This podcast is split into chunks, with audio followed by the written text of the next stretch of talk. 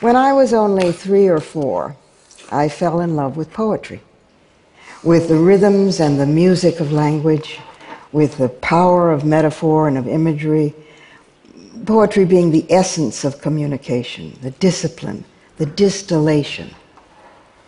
And all these years later, the poems I'll read today are from my just finished seventh book of poetry. Well, five years ago, I was diagnosed with Parkinson's disease. Though there's no cure yet, advances in treatment are really impressive.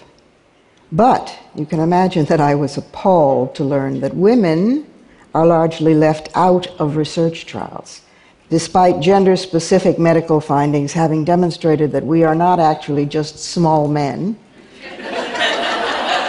who happen to have different reproductive systems. Gender specific medicine is good for men too.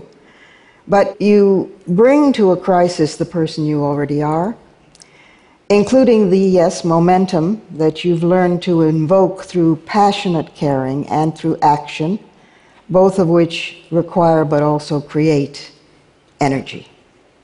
So, as an activist, I began working with the Parkinson's Disease Foundation, that's pdf.org, to create a major initiative to put women on the Parkinson's disease map.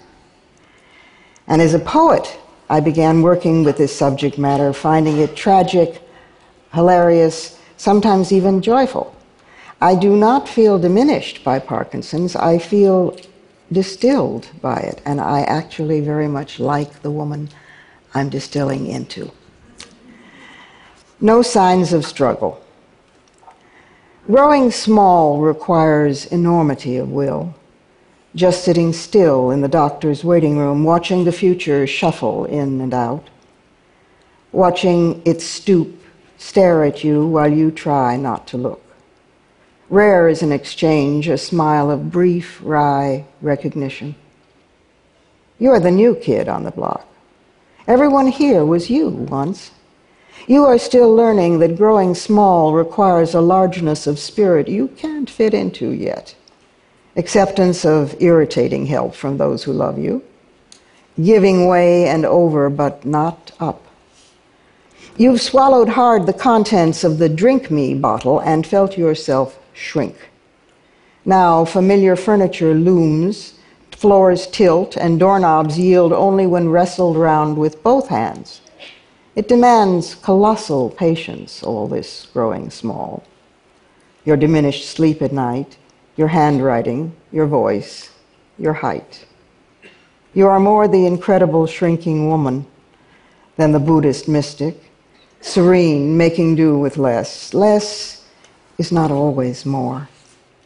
Yet in this emptying space, space glimmers, becoming visible. Here is a place behind the eyes of those accustomed by what some would call diminishment. It is a place of merciless poetry, a gift of presence previously ignored, drowned in the daily clutter.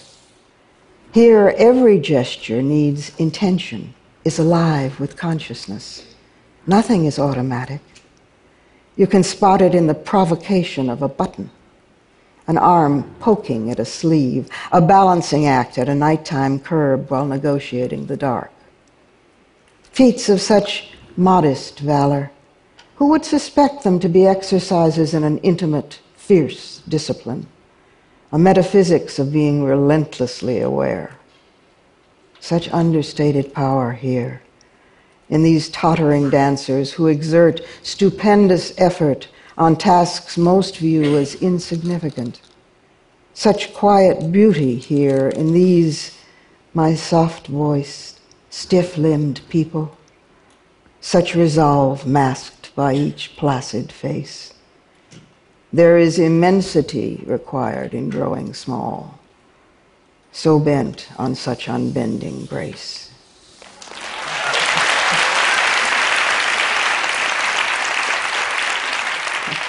Thank you. This one is called On Donating My Brain to Science. Not a problem skip over all the pages reassuring religious people. already a universal donor kidneys, corneas, liver, lungs, tissue, heart, veins, whatever. Odd that the modest brain never imagined its unique value in research. Maybe saving someone else from what it is they're not quite sure I have. Flattering that. So fill in the forms, drill through the answers, drill out a blithe spirit, and slice me, dice me, spread me on your slides. Find what I'm trying to tell you. Earn me, learn me, scan me, squint through your lens, uncover what I'd hint at if I could. Be my guest, do your best, harvest me, track the clues. This was a good brain while alive.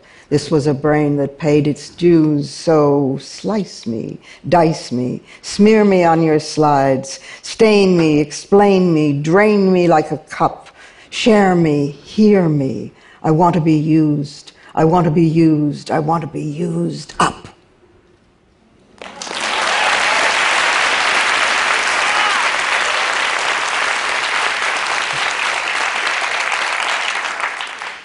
And this one's called The Ghost Light. Lit from within is the soul's secure way to traverse dark matter. Some life forms, certain mushrooms, Snails, jellyfish, worms glow bioluminescent. And people as well. We emit infrared light from our most lucent selves. Our tragedy is we can't see it. We see by reflecting. We need biofluorescence to show our true colors. External illumination can distort, though. When gravity bends light, Huge galaxy clusters can act as telescopes, elongating background images of star systems to faint arcs, a lensing effect like viewing distant street lamps through a glass of wine. A glass of wine or two now makes me weave as if acting the drunkard's part, as if besotted with unrequited love for the dynamic Turner canvases spied out by the Hubble I could lurch down a city street set without provoking every pedestrian walk on stare. Stare as long as you need to. If you think about it, walking, even standing, is illogical. Such tiny things, feet. Especially when one's body is not al dente anymore. Besides, creature of extremes and excess, I've always thought Apollo beautiful but boring and a bit of a dumb blonde. Dionysians don't do balance. Balance, in other words, has never been my strong point. But I digress. More and more these days, digression seems the most direct route through from where I've lost or found myself out of place, mind, turn, time. Place your foot just so. Mind how you turn. Too swift a swivel can bring you down. Take your time ushering the audience out, saying goodbye to the actors. The ghost light is what they call the single bulb hanging above the bare stage in an empty theater. In the empty theater of such a night, waking to meet no external radiance, this is the final struggle left to win. This the sole beacon to beckon the darkness in and let the rest begin. This the lens through which at last to see both self and other arrayed with a bright stain of original sin lit from within.